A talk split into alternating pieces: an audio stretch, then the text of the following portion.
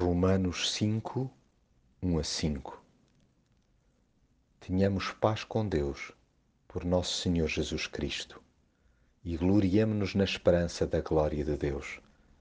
Mas também gloriemo-nos nas tribulações, sabendo que a tribulação produz a perseverança, e a perseverança a experiência, e a experiência a esperança, e a esperança não desaponta porquanto o amor de Deus está derramado em nossos corações pelo Espírito Santo que nos foi dado. É em Jesus que assento a minha vida. Faço-o desde que percebi que, por seu intermédio, o relacionamento que eu havia quebrado com Deus podia ser restabelecido. Até aí, por mais que batalhasse e me desunhasse, não conseguia chegar à intimidade com Deus. Dava o litro, mas ficava sempre com sede.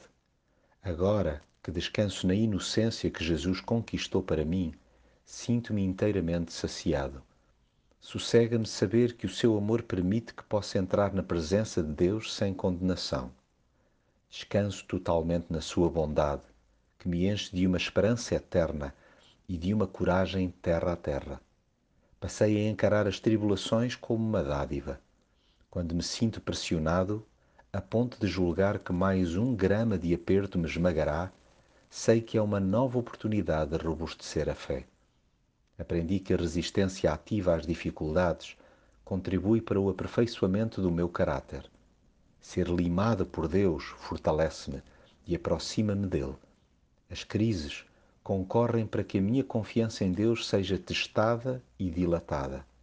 E a esperança não traz confusão, porquanto o amor de Deus está derramado em nossos corações pelo Espírito Santo que nos foi dado.